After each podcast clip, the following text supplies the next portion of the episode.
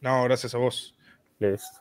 Este, ¿Cómo surge esa, esa, necesidad de combinar el tema de la cultura popular con esta supuesta cultura más intelectual y más elitista? Porque al fin de cuentas, aunque sí se hable de Batman, él tiene por ahí una serie documental que es en la que él habla de distintas películas, casi todas muy comerciales, muy conocidas. Solo hay una que es relativamente poco conocida, que es la de Están vivos, en la que es una crítica al tema del, del capitalismo y el comercio en el que un tipo descubre que hay alienígenas gracias a que encuentra unas gafas tiradas por ahí en el piso, un asunto bastante random y surrealista. Entonces, ¿cómo, ¿cómo haces ese cruce? Porque me comentabas que una vez en el colegio tuviste un... Alguien se intentó burlar de ti por el, por el gusto por, por Dragon Ball. No, fue, fue, cuestión, fue una cuestión un poco más de, viste, de, sí, por una cuestión de Dragon Ball y todo eso mucho en el, cuando era más chico. En ese momento, ¿no? Eh, soy de una generación que no es la generación que hoy por hoy, eh, tengo 28 años, ¿no? No es la generación que tiene el Internet como algo tan, tan ahí, ¿no? Cosa como WhatsApp apareció en el último año del secundario y sin embargo creo que estuve uno o dos años más antes de hacer el cambio a ese tipo de cosas, o Instagram ni siquiera existía como algo, era una época muy, muy más de Facebook, ¿no? Eh, y era normal que todavía los chicos, ¿no? Nos mantuviéramos dentro de lo que hoy sería, hoy decimos, bueno, que un pibe vea anime, que vea cualquier cosa es algo muy normal. Para nosotros también lo era, porque era, formaba parte del todo, más algo como Dragon Ball, que fue completamente masivo, pero no era algo que hasta en ese momento alguien lo llevara como algo que estaba bueno, ¿no? Nadie como decir, era como que en lo privado sí, se, miraba, se hablaba entre compañeros o boludeces, pese a que lo habíamos visto 10.000 veces, pero en lo público se intentaba mantener ciertas formas. Y, en esa situación, ¿no? en el colegio, donde uno lo quiso decirlo como, ve, pero vos haces eso, pese a que lo hacíamos absolutamente todos, era una jugarreta súper ridícula, ¿no? Eh, saltan ahí todo lo que serían todas las compañeras, digamos, amigas a las que quería impresionar para decir, sí, pero yo también lo veo, todos lo vemos es una cuestión como, ¿cómo no, cómo no va a ver Dragon Ball, boludo? ¡Pah! Y un cachetazo ahí. Y súper amigo igual, fue una situación ahí que como al arreglarse el momento nunca llegó a nada más grave, pero, pero fue lindo. Y esta cosa de mezclar en eh, los, por ahí los videos con cosas era, siempre me había dedicado a hacer videos de este estilo, ¿no? Tanto ayudando para Café Kioto como para otros canales. ¿No? Por el tema divulgativo, que fue algo que siempre me gustó muchísimo. Siempre fui muy fan, yendo otra vez a esta generación que nos criamos más con la tele, por ahí que con internet, de ser una persona que miraba mucho canales como Discovery, History o National Geographic, que me gustaba mucho la cosa documental, me gustaba mucho el cine, y decir, bueno, mezclar estas dos cosas y voy a hablar de una peli, pero no quiero hacer un resumen de una peli, porque hay un montón de canales que hacen resumen de peli. Quiero hablar de temas de, de cosas que me interesan, pero no me voy a pisar con Café Kioto, ¿no? De decir, vamos a tratar el mismo tipo de videos porque para eso hago videos para Café Kioto y no los hago para mí. Entonces dije, ¿dónde encuentro la personalidad de esto, de hacer lo que estoy haciendo? Y creo que la única forma de encontrar ese tipo de, de inspiración es haciendo otra cosa, ¿no? Que no tenga exclusivamente que ver con lo que si me obsesionaba con la idea, era forzar a hacer algo que forzadamente no era lo que yo quería hacer o no me encontraba en, ese, en eso y replicar algo, por ejemplo, podríamos hacer en Café Kioto, podría ser en cualquier otro lugar, ¿no? Entonces, llevarme a buscar y encontrar por otros medios donde. Y eso me llevó a decir, bueno, quiero hablar de pelis, quiero hablar de estos temas, básicamente, cómo mezclo estas dos cosas. Entonces, la única opción que tenía es decir, voy a escribir. Voy a escribir dos, tres, cuatro, cinco, seis videos y me voy a encontrar lo que quiero hacer mientras lo esté escribiendo, ¿no? Agarrar un pedazo de uno, de otro, por ahí no terminarlo y seguir con el próximo, ir siguiendo como la inspiración, el hilo de inspiración, hasta donde me, llevara. Y en uno de estos videos que estaba haciendo era donde estaba tratando de hacer la review de eh, Carretera Perdida de David Lynch. Entonces que yo la dividí en dos videos, en ese momento era un video solo, que era el de la Femme Fatal y el de la Femme Fatal en David Lynch. Entonces, en ese momento decidí, eh, en una parte, perdón, del texto, sí se hablaba sobre cómo, en lo de la Femme Fatal lo que hablo es cómo se encriptan ciertas, eh, ciertas ideas o ciertas concepciones machistas o sexuales, en este caso el doble sentido, por ejemplo, eh, en, términos sexuales, de esos chistes ambiguos que vos decís, cuando vos sos chiquito no los entendés en una caricatura, pero cuando sos adulto, eh, sí. Entonces, no es que, es que la, la obra funciona eh, en dos líneas narrativas diferentes. La explícita, que es la que el nene va a entender porque no tiene el concepto de la sexualidad tan definido, no entiende doble sentido porque no tiene contexto del sexo, ¿no? Y por el otro lado, la narrativa también funciona a la escala de que el adulto que lo está viendo, que entiende ese doble sentido, entiende de lo que se está hablando, pero también entiende que el, otro no, ¿no? Entonces son como dos perspectivas diferentes. Entonces, Sisek en un momento hablaba sobre cómo las leyes de,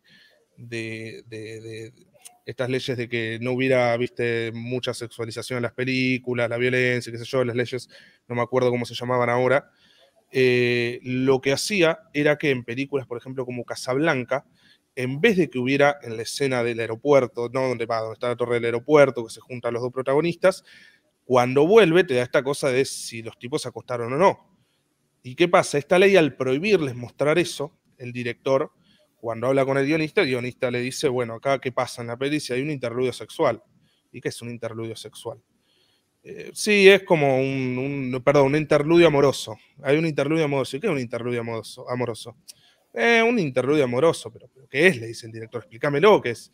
¿Cogen o no cogen esta gente? Y le dice, bueno, sí, ahora que vos me decís que sí, yo voy a hacer que la película a entender que sí, sin mostrar que lo está haciendo. Entonces ahí es donde nacen muchas cosas, como el, el cigarrillo de después, digamos, ¿no? Del acto, que es como algo muy característico, uh, tiene mucho que ver con eso. Y eso hace que este tipo de leyes que intentan privar esto, ¿no? encripten en sí mismas una forma de romperlas, ¿no? A las reglas. Está, está puesto ahí en, el fútbol, ¿no? Eh, ¿qué, diferencia una falta de una de sacar la pelota bien, ¿no? Es hasta dónde puedes la patada, hasta dónde está el límite donde puedes poner la pata, ¿no? Y se juega con eso, con a ese borde. Entonces ahí mi problema con hablar de películas era que yo no quería un canal que estuviera completamente desmonetizado y que tuviera que estar peleando, por ejemplo, con el copyright. Entonces eso me limitaba a la hora de decir quiero hablar de una película porque yo no puedo mostrar escenas de la película sin que me lo hagan miércoles, ¿no? Entonces no puedo hablar de fotografía, no puedo hablar de composición, porque son cosas que yo tengo que poner la imagen ahí y que me la van a detectar y que me van a hacer pedazos, ¿no? O toda la escena. Entonces ahí dije algo claro, si yo entiendo cómo funciona, el algoritmo, la ley de copyright de YouTube, que es algo que por muchos años uno más o menos va entendiendo, yo tengo que entender la forma en cómo, yo sé que yo puedo reclamarlo y lo puedo conseguir al video igual, ¿no? Yo no quiero pasar por eso, no quiero pelear con un robot, porque el robot me lo va a identificar igual sin entender que el contexto que yo estoy usando es un, un contexto de libre uso, porque estoy haciendo un análisis de una película, pero igual tengo que pelear con el robot, que el robot no distingue una cosa de otra. Entonces ahí es donde entendí por esa cita de que lo que yo tenía que hacer era descubrir cómo ganarle al algoritmo. Entonces, viste que los videos tenés el televisor con una escena toda rota que va mostrando la película. Eso lo hago con un efecto práctico. Armé un aparato, un, mezclador de señal, se llama, donde entran dos señales diferentes de video, y yo las rompo mezclando una con la otra. ¿no? Es como un aparatito, un pedal, de, un pedal de guitarra, una cosa así, que yo voy mezclando una con la otra. Entonces yo puedo superponer dos videos diferentes que tengo que editar en el formato del televisor, ponerlos en el televisor y eso que se rompe no es un efecto de, computadora o un efecto de postproducción, sino que es algo que hago eh, manualmente, que me permite a mí mezclando y decir, bueno, edito dos videos y puedo pasar de uno a otro, digamos, ¿no? Un legado, ¿no? De, otras áreas. Eh, y, eso, fue la, eso fue lo que me dijo esto es lo que, lo que tenés que hacer, tenés que hablar de películas, no hablar exclusivamente del contexto, volviendo de vuelta, no quiero hacer una película resumen, sino hablar de algo que sea más personal, la perspectiva mía sobre la obra. Y esto era una herramienta que me ayudaba a mí a poner una escena completa de algo sin tener que explicar mucho, porque lo que voy a explicar arriba no tiene que ver con lo que se está viendo, sino que lo que se ve es una imagen puramente visual, una referencia puramente visual, y así llegar a, a este objetivo, de encontrar esa identidad, ¿no? que fue algo que descubrí, no es que lo haya inventado. Sí, em, sí, yo de hecho sospechaba que algo de eso estaba ahí en, no, no todo pues el andamiaje que eso implica, pero sí el asunto de em, usar el, el, televisor como un truco para evitar un poco el asunto que del copyright y la censura en general que tiene YouTube, que es bastante a la final es bastante comprensible. Al fin de cuentas es una empresa que tiene que rendirle cuentas a otras empresas y bla, bla, bla. Yo recuerdo cuando YouTube empezó era... Pues, a ver, que... A ver, era otro mundo, pero bueno, y entendiendo cómo funciona, yo estoy haciendo un libre uso y yo sí puedo reclamarlo y usarlo, porque al final es eso. Lo que yo no quiero pelear es evitar, porque el problema no es el intermedio. el problema es que va a caerme. El, el, problema de copyright después yo me tengo que pelear con los dueños del copyright, tratar de convencerlo, y si no le convenzo me queda el video ahí y capaz que por una escena de miércoles que puse, que justo la detectó, me arruina todo el video, todo el laburo que lleva muchísimo, porque es algo de coso. Entonces esto me permite que yo el video no lo tengo que reeditar, el video ya está editado, lo único que tengo que hacer en el caso que me detecte es romperlo más y más. Cada vez mezclo más para que se entienda menos lo que está pasando o que vaya con más interconexiones para que el algoritmo que identifica píxel a píxel no encuentre píxeles de coincidencia entre un frame y otro, porque es así como funciona.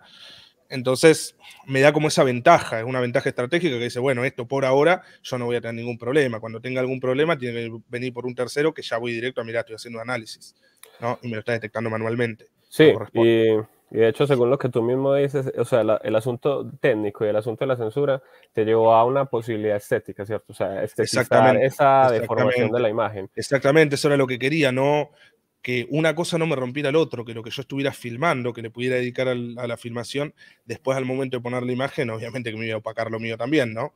Y por el otro lado, algo que no coincidiera con lo que estuviera diciendo. Entonces me permitía mantener una estética mía, personal mía, que encima de por sí el plano del tele es algo que, que existe mil veces en el cine. En mi caso me inspira un poco de Gaspar Noé en Climax, donde estaba la televisión y todos VHS. Inicialmente le iba a poner VHS, pero dije, no, prefiero poner libros que tienen un poco más que ver con lo que voy a hacer, ¿no? Que un poco también son una referencia visual a las referencias que estoy utilizando, por eso siempre los libros están. Le da un poco de continuidad al momento en que tengo los libros y tengo que pasar los libros y esos libros están en un lado y están en el otro. Hay una coherencia estética que permite que parezca algo más que estoy hablando de, de la peli y de la obra y desde mi perspectiva de verla, y no tanto de la obra como un análisis superficial, ¿no? Es más devolver un poco lo que a mí me, me representa. Hay, hay dos citas que quisiera hacer. Recuerdo que creo que fue en una entrevista, Borges decía que, que la épica del siglo XX era el cine de vaqueros. O sea, que ya, o sea, en el siglo XX ya no se leía la... en el siglo XX ya no se leía la Iliada, ¿cierto? O sea, la Iliada de Homero quedó completamente desactualizada, obviamente dos mil años de, de, ¿cómo decirlo? Los mil años transcurridos tenían que haber actuado de alguna manera, pues, negativa en este texto. Él decía, la épica pervive en, en el cine vaquero, ¿cierto? O sea, el, héroe de el Aquiles contemporáneo para el siglo XX era el vaquero. Y de alguna manera, el, el, Aquiles nuestro, pues es Goku, ¿cierto? O, Superman, o sea, hoy por hoy, creo que para, para las generaciones más Goku, Hoy es más Goku que Superman, creo que para mi generación. Para generaciones más modernas es más Iron Man. O, ah, incluso me, me, tengo que incluir un poco más ahí. Eh, pongamos a unos superhéroes más nuevos que a algunos le interesen, que a mí no me interesan tanto. Pero eh, cada uno tiene su épica, porque al final son más o menos una, una misma historia, ¿no? De, esa, de, la, la, más meritocrática, digamos, en sentido de, de pelear por eso, aunque después no lo sea, pero igual, eh, creo que sí, creo que sí. Eh, eso es lo que me encuentra esa cosa con Dragon Ball, digamos, ¿no? Ese análisis, decir, en algún momento le tengo que devolver algo a esto, ¿no? De lo que representa en mi filosofía, de su moral. ¿Qué entiendo yo? ¿Qué es lo que me quedó más allá de las piñas? Porque siempre dijimos, no, no, no, cuando siempre decían, no, eso es muy violento para verlo. En mi casa no pasaba, pero bueno, a muchos sí le pasaban. Eh, decir, no, eso es muy violento, no tendrías que ver, pero no, esto es otra cosa, no es simplemente algo violento y qué es, ¿no? Tengo que responder ahora esa pregunta de adulto, decir qué era. No tenía razón, no tenía razón, qué era lo que estaba viendo. Y es un poco eso lo que trato de, de devolverle a la obra. Quisiera conectarlo con dos aspectos. Una, creo que todos los que hemos tenido como un cierto acercamiento al mundo intelectual, hemos sentido como ese placer culposo, ¿cierto? Con el anime y con el, en general con el cine de superhéroes, con Hollywood, como de, o sea, estoy leyendo toda esta crítica, sobre todo que eh, tu canal y el, el, canal de tu hermano de Café Kyoto tienen un, coqueteo permanente con el anarquismo, con la crítica al sistema, todo eso. Y es inevitable, ¿cierto? O sea, sentir en algún momento una cierta culpa por consumir productos que vienen directamente. No, jamás, jamás porque... Bueno, en tu caso no, a ver, mío sí. A ver, Pero a quisiera hacer, ¿qué entiendo como producto? Esta es la cuestión de qué, qué se entiende como producto. Si estamos hablando de mercancía o de obra, ¿no?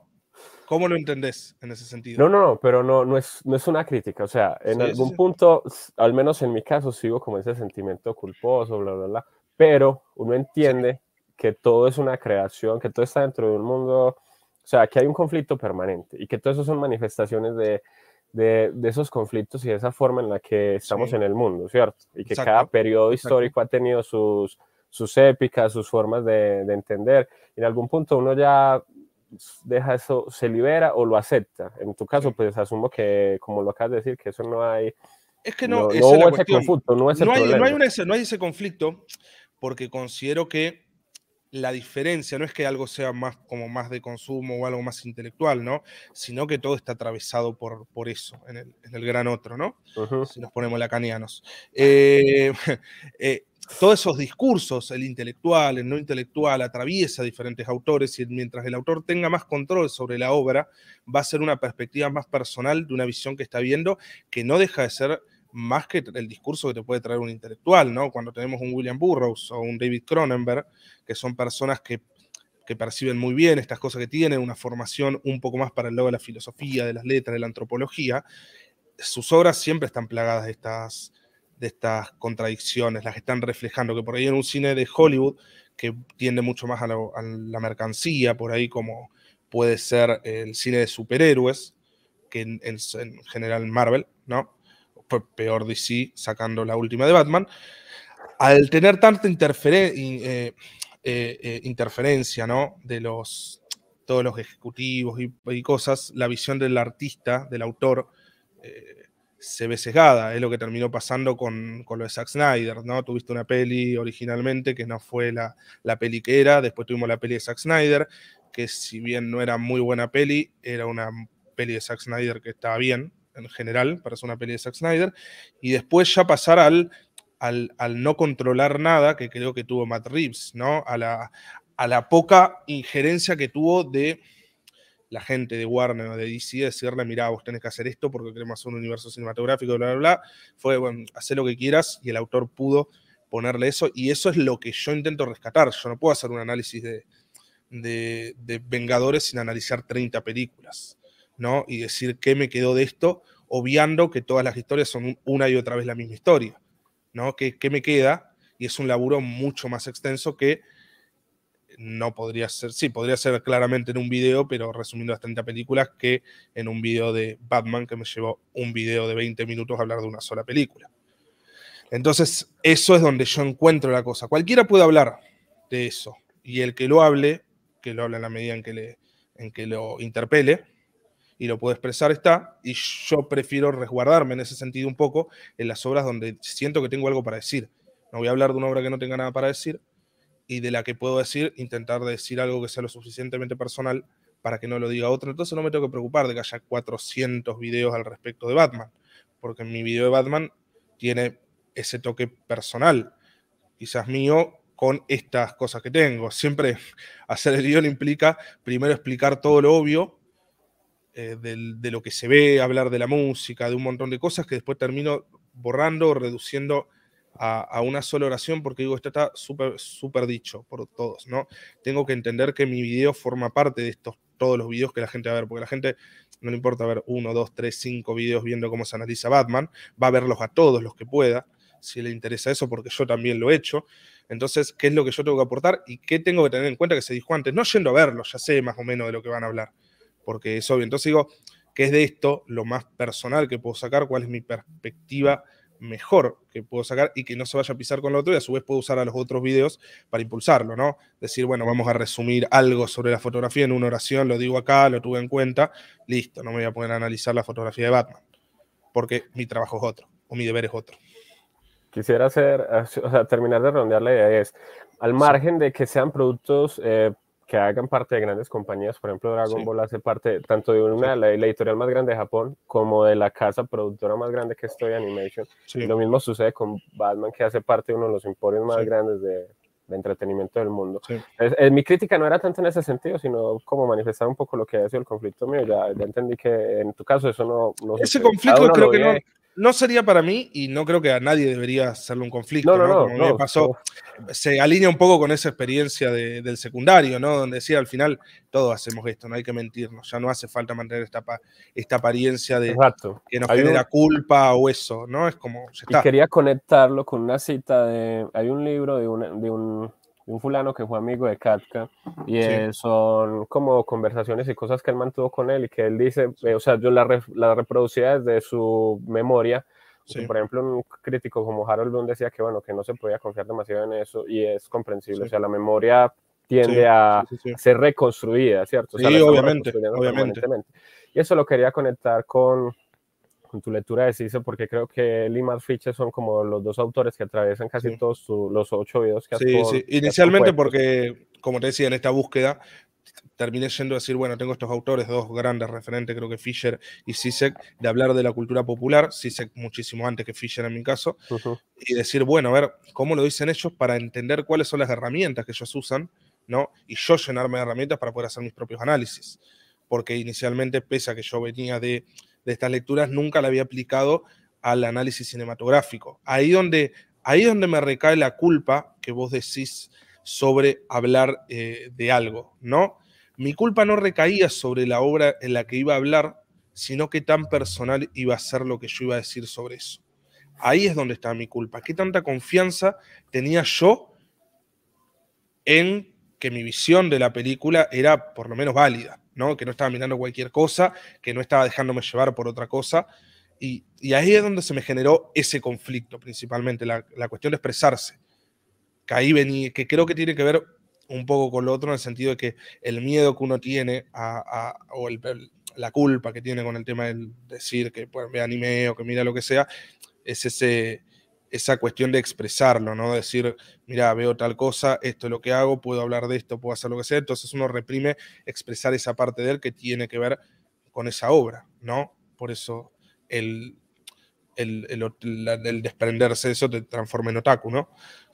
Más o menos. Te lleva a, vestirlo, a, poder expresarlo al exterior físicamente. Entonces digo, bueno, acá es donde está mi perspectiva, si es válida para expresarla. Hay un montón de, de cosas, dije un montón de cosas, pero una cosa es decirlo entre mis, mis pares y cercanos y otra cosa es decirlo en público, ¿no? Con un montón de gente que me puede venir a decir, ¿qué estás diciendo? Hay una, hay una cuestión concisa y él deja de manifiesto que el cine hollywoodense, él dice que es muy edípico, muy incestuoso y razón no le falta, pero creo que eso se ha trascendido. O sea, por ejemplo, en, o sea, en el caso de Batman, a pesar de toda esa censura y a pesar de que a la final termina siendo como un elogio de la, de la vida americana, no deja de mostrar toda la corrupción que es no solo la sociedad americana, sino la sociedad occidental contemporánea, ¿cierto? O sea, por ejemplo, cuando yo estuve en el cine era inevitable hacer el chiste y compararlo con mi país, con la situación política de mi país y decir, pero bueno, o sea, este hijo de puta nos está mostrando lo que es mi país, ¿cierto? O sea, gobernado por corruptos, eh, todo el sistema está corrompido hasta... Entonces era inevitable que, o sea, hemos llegado a un nivel en el que hasta una película que comercia con Oreo y se vincula con una empresa de galletitas denuncia lo que es la realidad. Y una vez lo hablaba con un amigo, él me decía, o sea, ese es el nivel de cinismo, ¿cierto? Porque, por ejemplo, está en... O sea que ni siquiera es cinismo. O sea, creo que ni siquiera... Quisiera hacer un comentario. está en Suicide Squad muestran al gobierno de Estados Unidos haciendo experimentos con niños y con ciudadanos X. O sea, ese es el... Y ese es el nivel al que ha llegado el cine, o sea, que puede hablar de esa realidad tan descarnada y tan brutal, y ahora sí. No creo que sea cinismo siquiera es una cuestión de que no le importa de qué se está hablando, porque la lógica del realismo capitalista es esta, de que la idea de que no hay una alternativa y no se puede plantear. El mismo Sisek lo dice, donde cuando alguien le dice, bueno, entonces, ¿cuál es la alternativa que vos planteás al, al, capitalismo? Sisek dice que es una, una limitación lingüística, decirlo, ¿no? Que uno no puede dimensionar cómo es el capitalismo sin el capitalismo, porque nuestra forma de concebir el mundo está siempre atravesada por el capitalismo. Entonces, primero habría que abolirlo para entender de qué, cómo, cómo, cómo resolverlo. Wow, al menos eso entiendo yo, ¿no? Entonces, eh, al cine no le importa mucho que pongo que no, porque la lectura que va a hacer la gente en esto de que funciona a diferentes escalas de lo que cosa, para la persona que no entiende esta idea por ahí del realismo capitalista, le es imperceptible esto que está presentando de decir, bueno, lo está mostrando como algo corrupto y qué sé yo, y al final sigue siendo un poco lo mismo, ¿no?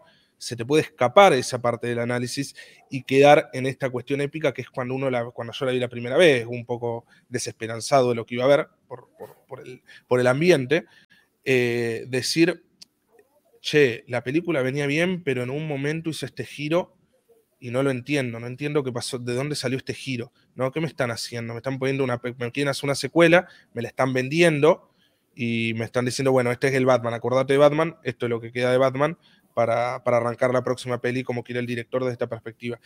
Y la primera vez que lo vi lo pensé así porque si bien entendía que algo se me tuvo que haber escapado, porque la película venía muy bien, es como, me has acordado una vez un profesor que corregía los exámenes y como no me entendía la letra, me hacía que yo le leyera la respuesta y entonces iba hasta la mitad de la respuesta y me ponía el punto completo sin terminar de leerla.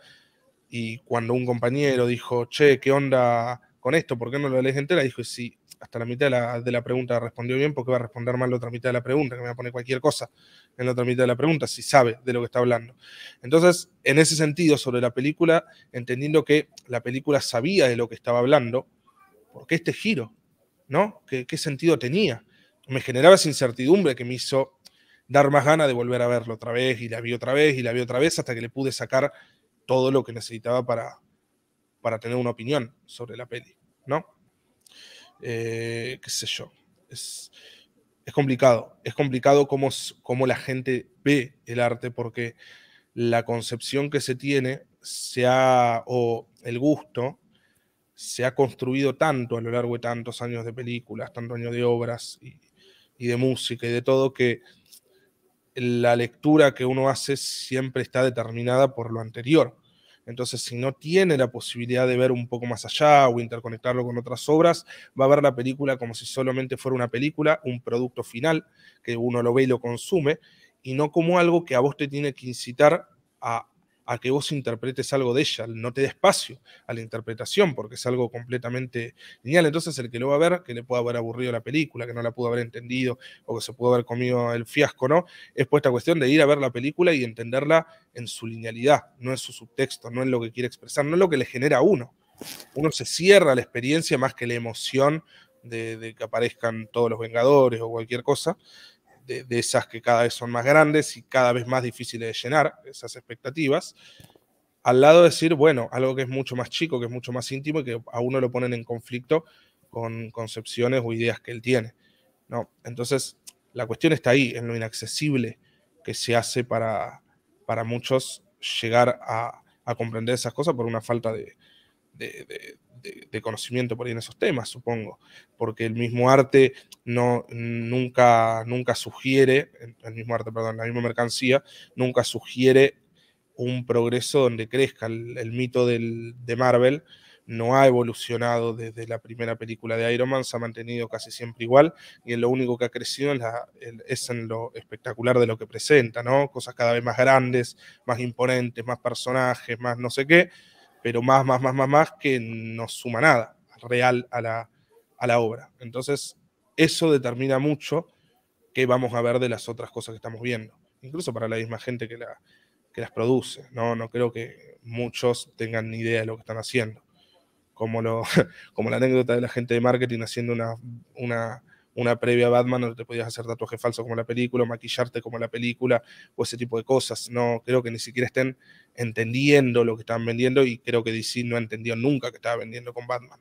Porque hay juguetes de Batman, hay no sé qué de Batman y después está la película que no es para que la vea un nene y se divierte y compre los juguetes. Parece mucho lo que pasaba con la secuela de la, las de Tim Burton, ¿no? Que salió los juguetes en McDonald's y después entraba y había un coso ahí, el pingüino que no tenía metido en una jaula, que comía, un horror, un horror y no daba para poner un juguete McDonald's.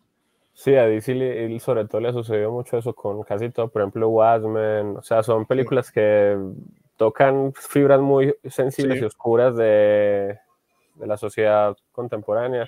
Sin embargo, han sido comercializadas como si fuesen obras infantiles. Sí, de consumo, de consumo común, porque el superhéroe era, es para chicos, ¿no? Para niños. Exacto. Y entonces aquí era donde lo iba a conectar nuevamente con Cise y es eh, todo este cine, y tú mismo lo has dicho, cuando se intenta censurar y cuando se intenta adoctrinar, el mensaje al final termina quedando ahí en el interior de esa obra que intenta hacer censura. Entonces hay momentos en, en por ejemplo, Batman a la final, o sea, en un momento llega em, a mostrar todo como, sí, hay demasiada corrupción, el sistema está vuelto una mierda. Esta escena en la que, eh, que, que, sacaron, que luego Red publicó en YouTube, la que el Joker le dice, tu problema, no es, tu problema no es este asesino que está matando políticos corruptos, tu problema es que tú quisieras también estar haciendo lo mismo. O sea, que estás de acuerdo con él.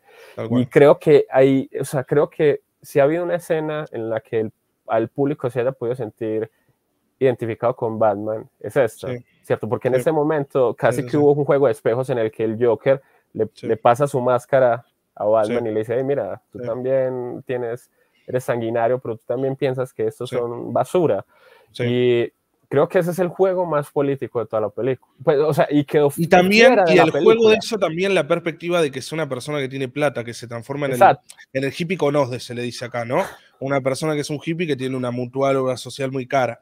¿no? En este caso, donde también esa cosa de que él quisiera estar pegándole y a su vez una persona que tiene plata y que todo el tiempo tiene el miedo de que se lo critique por esto, de ser la persona que tiene plata que está haciendo algo. Entonces todo el tiempo está como recalcándolo, como todo el tiempo diciéndole, uh, pero vos esto, vos tuviste plata, que el, el legado de tus padres, que la herencia, y todo el tiempo está en ese conflicto, que es algo que de por sí se reduce todavía más al público que lo puede llegar a interpretar, que es el público que eh, se críe con eso, ¿no? Que sea un zurdo con plata, básicamente. Ese es el problema. O económicamente bien, que pueda entender ese, ese dilema.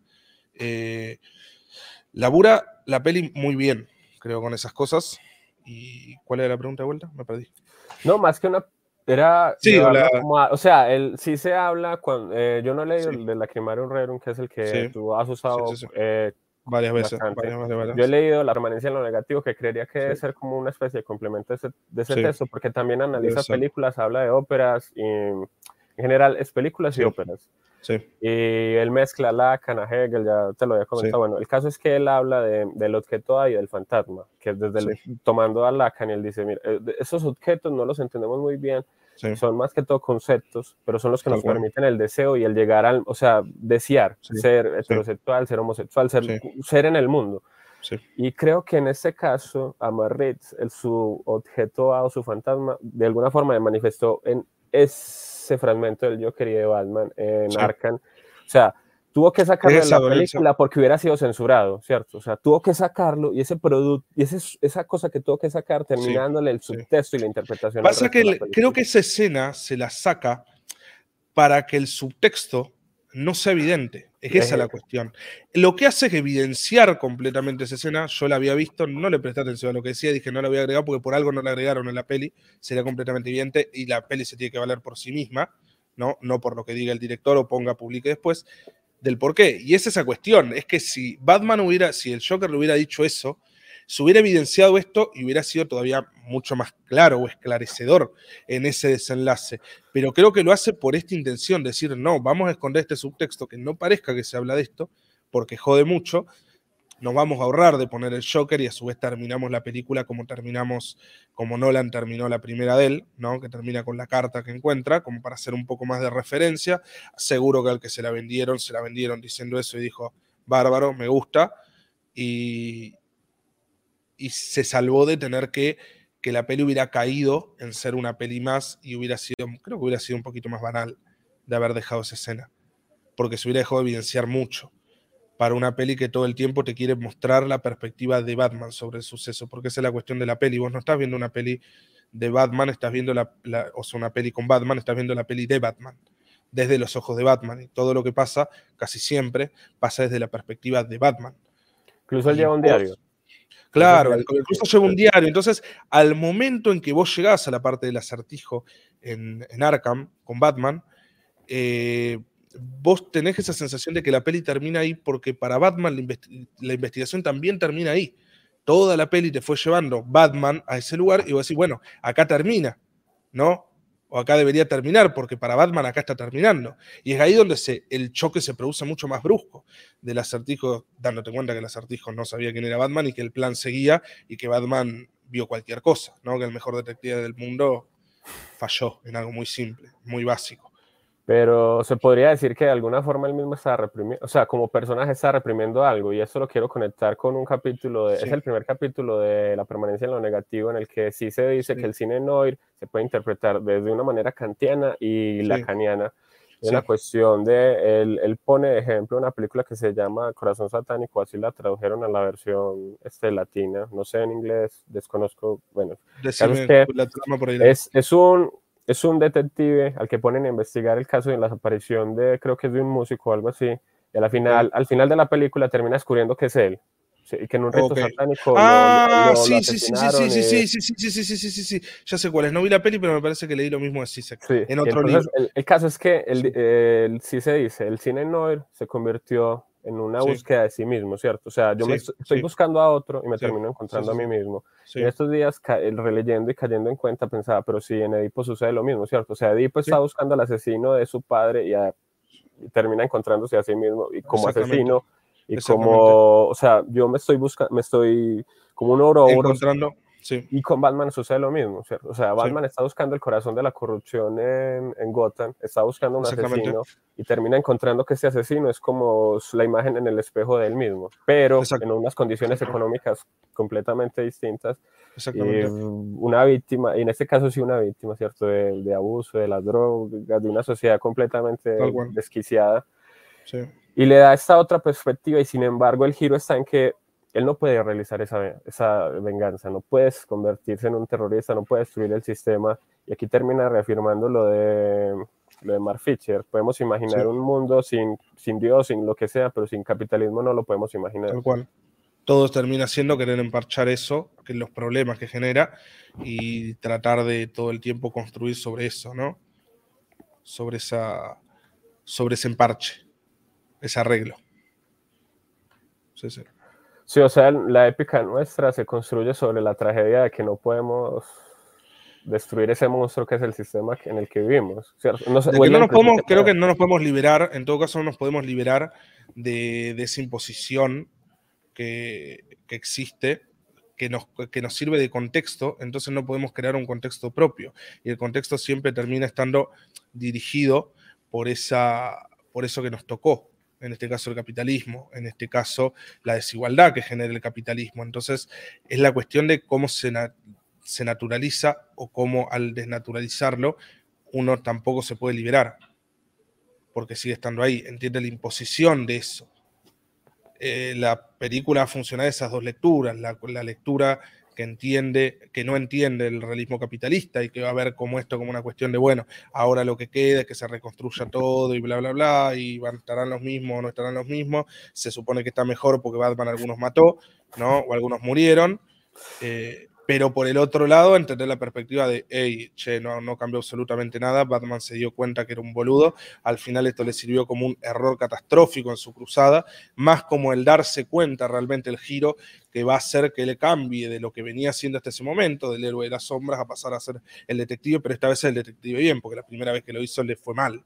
¿no? Y ahora entendió otra cosa, otro valor, y verlo desde la otra perspectiva le va a permitir, ya superado todo su trauma y toda su cosa, eh, crecer, ¿no? Que es lo que se basa más en el crecimiento de eso, lo demás no cambia nada. Es completamente lo mismo, más catastrófico. Sí, hay cierta, ¿cómo decirlo? Mm, cierta melancolía, ¿no? O sea, estamos, la melancolía y la depresión parece ser como el estado normal de, de nuestra sociedad. En ese sentido, o sea, ¿crees que de alguna manera crear y escribir y toda esa escritura para ti es un pelear contra eso? O sea, pelear contra tener que aceptar la, depresión de la modernidad.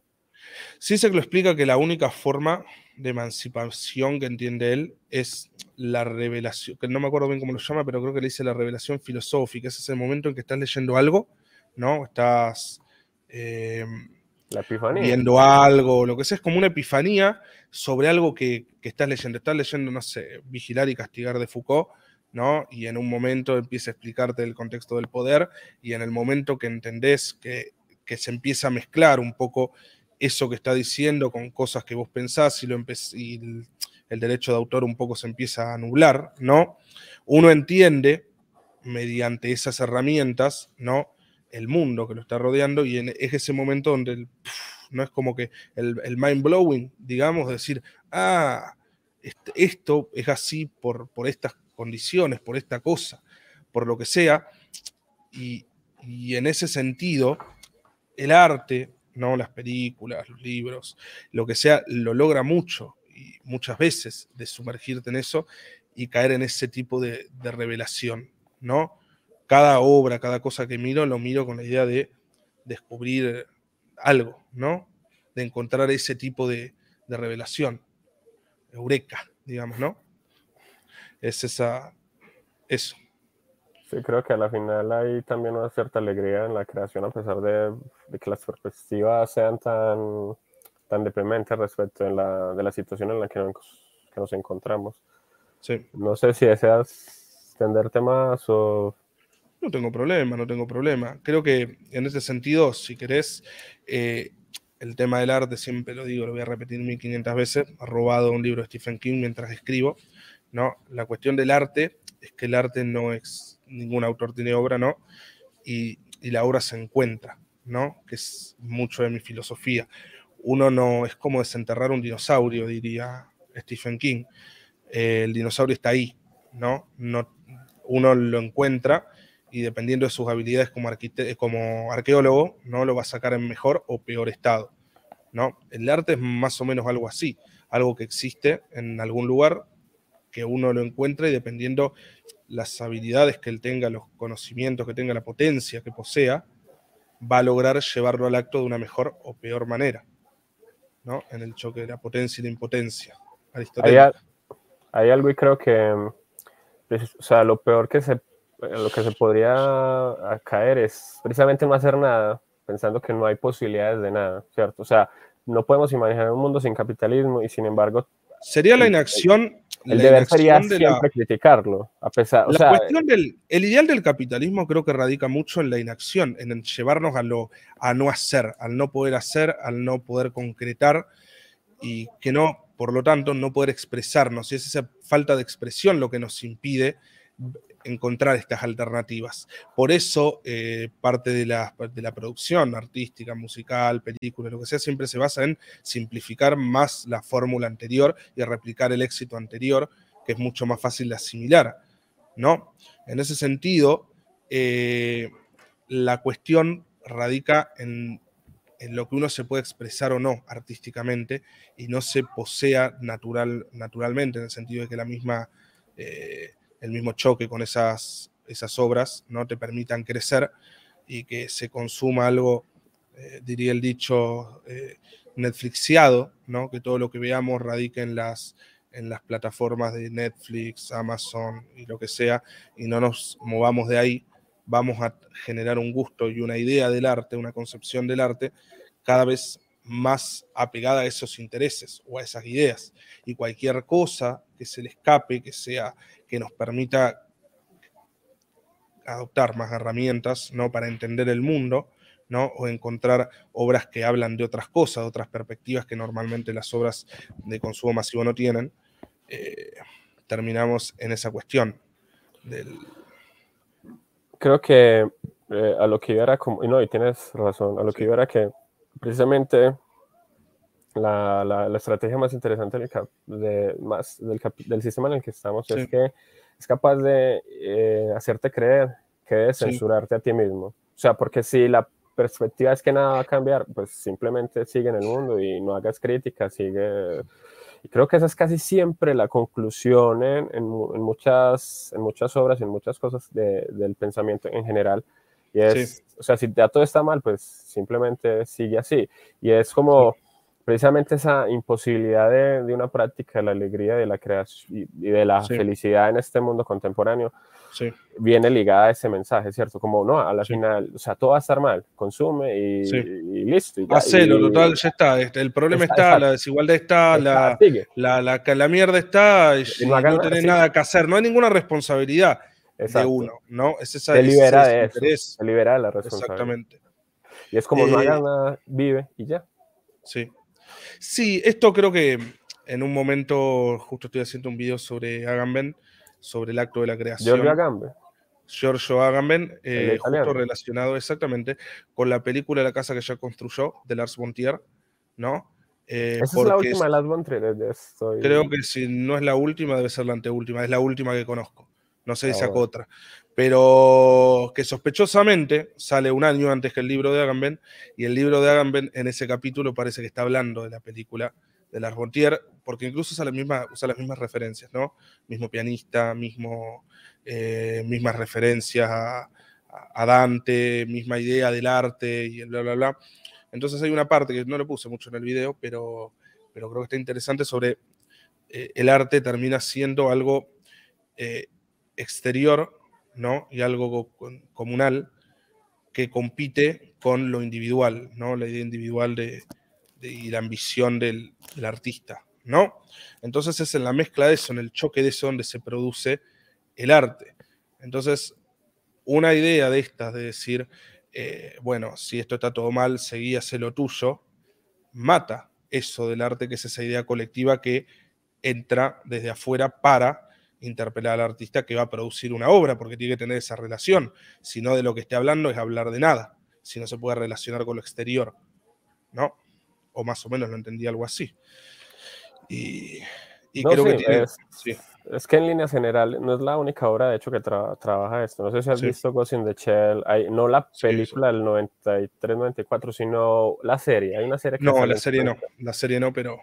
La serie hay una, en la primera, las otras no, no son así interesantes. En la primera hay un hacker que precisamente se enfrenta a esto. Él, él descubre que hay em, en el 2000 algo, no, creo que ya pasamos esa época dentro de la película, o sea, dentro de ese, perdón, dentro del Ghost in the Shell, como en el 2018, algo así, 2020, hay una, una especie de enfermedad que debido a la, a la, unión de la máquina con el ser humano se produce una especie de esclerosis múltiple, pero particular, ¿cierto? Cibernética. Entonces es sumamente dolorosa, paraliza a la persona y a la final la mata. Una corporación descubre la cura y descubre también la causa de, de eso. Y la, la, corporación maneja, o sea, crea la tecnología y tiene la cura. Y un, un, chico, un adolescente, eh, descubre eh, navegando entre correos simplemente eh, perdiendo su tiempo, descubre un correo en el que se explica todo eso.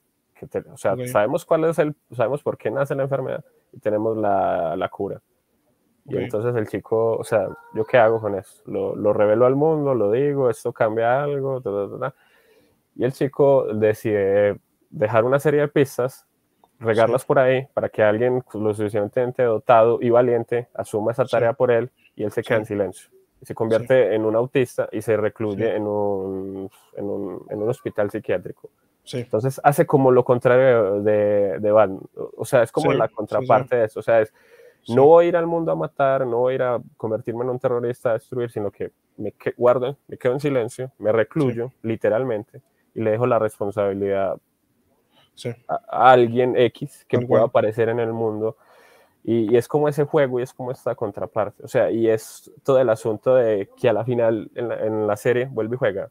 Eh, se sabe la verdad, la gente la termina descubriendo, pero el mundo sigue igual. Entonces es, Juega un poco con la idea del progreso, ¿no? La idea de que en algún momento va a aparecer una tecnología, una persona, un lo que sea, que nos va a solucionar el problema, por ejemplo, como puede pasar como el, cambio climático, puede pasar con, algunas enfermedades, lo que sea es que las pistas que están ahí y tiene que llegar la persona indicada para descubrirlo y resolverlo, ¿no? Es un poco de, fe.